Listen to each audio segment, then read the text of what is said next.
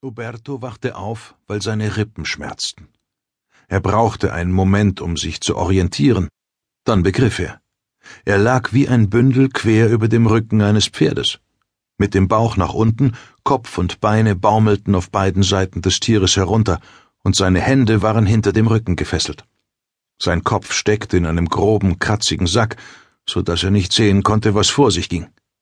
Er bemerkte bloß, dass sein Pferd trabte, denn durch die Bewegung taten ihm Brustkorb und Unterleib weh.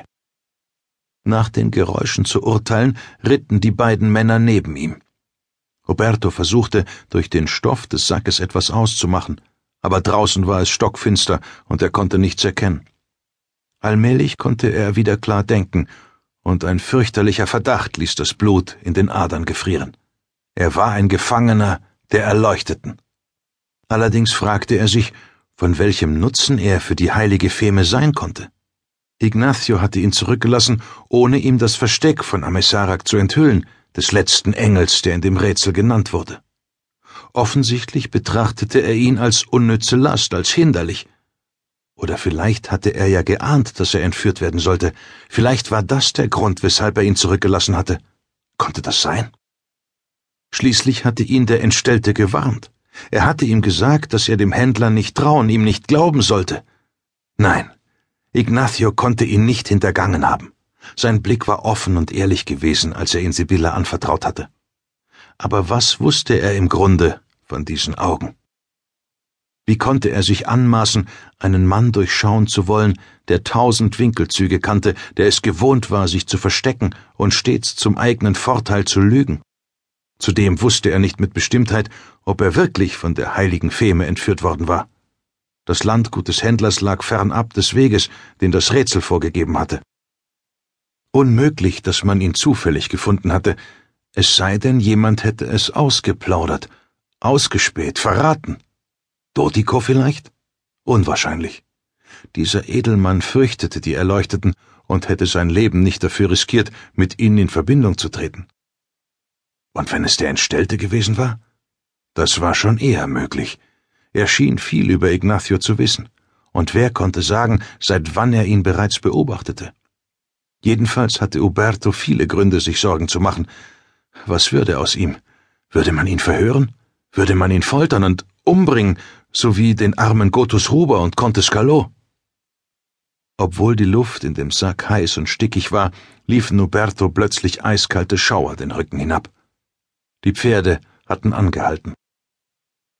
Slavnik saß ab und ging zu dem Lasttier, auf das die Geisel gebunden war.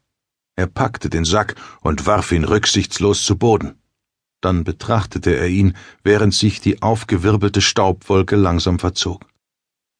Er dachte an den Jungen, der bestimmt Schmerzen und schreckliche Angst hatte, und plötzlich überkam ihn ein unangenehmes Gefühl, als wäre er für einen Augenblick aus sich herausgetreten und beobachtete sich selbst voller Verachtung von außen. So etwas empfand er zum ersten Mal. Er schnaubte wütend. Was sollte diese plötzliche Aufwallung von Menschlichkeit? War er vielleicht zu einer rückgratlosen Memme geworden? Nein, so war es nicht, das wusste er genau. Doch wieder dachte er an den Jungen und an das viele Unrecht, das er selbst verübt hatte, seit er Freirichter geworden war. Und wofür? fragte er sich. Nur für ein Buch. Slavnik grunzte. Sollte es doch der Teufel holen, dieses verfluchte Buch. Warum verstand Dominus das nicht? Warum ließ er nicht von seinem Vorhaben ab und entschied sich, die Herrschaft mit Hilfe des Schwertes zu erringen, anstatt durch Ränke? Slavnik hätte sein Leben für eine derartige Mission gegeben. Sollte man ihm ruhig ein Bein oder einen Arm abschlagen, oder mochte er auf dem Schlachtfeld von einer Lanze durchbohrt sterben? Er war es leid, für irgendeine mysteriöse Handschrift Schändlichkeiten zu begehen. Er wollte seine Kräfte mit einem wahren Feind messen und für eine gerechte Sache kämpfen, so wie es sich für einen Ritter seines Ranges ziemte. Was hatte er stattdessen Glorreiches vollbracht? Er hatte einen wehrlosen Jungen entführt. Die raue Stimme des Hinkenden unterbrach seine Überlegungen. Warum meiden wir die Ortschaften? Ich will nicht, dass jemand Verdacht schöpft, wenn er die Geisel sieht, erwiderte Slavnik.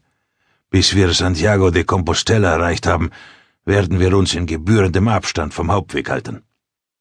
Danach machte er sich daran, die Schnüre am oberen Ende des Sacks zu lösen.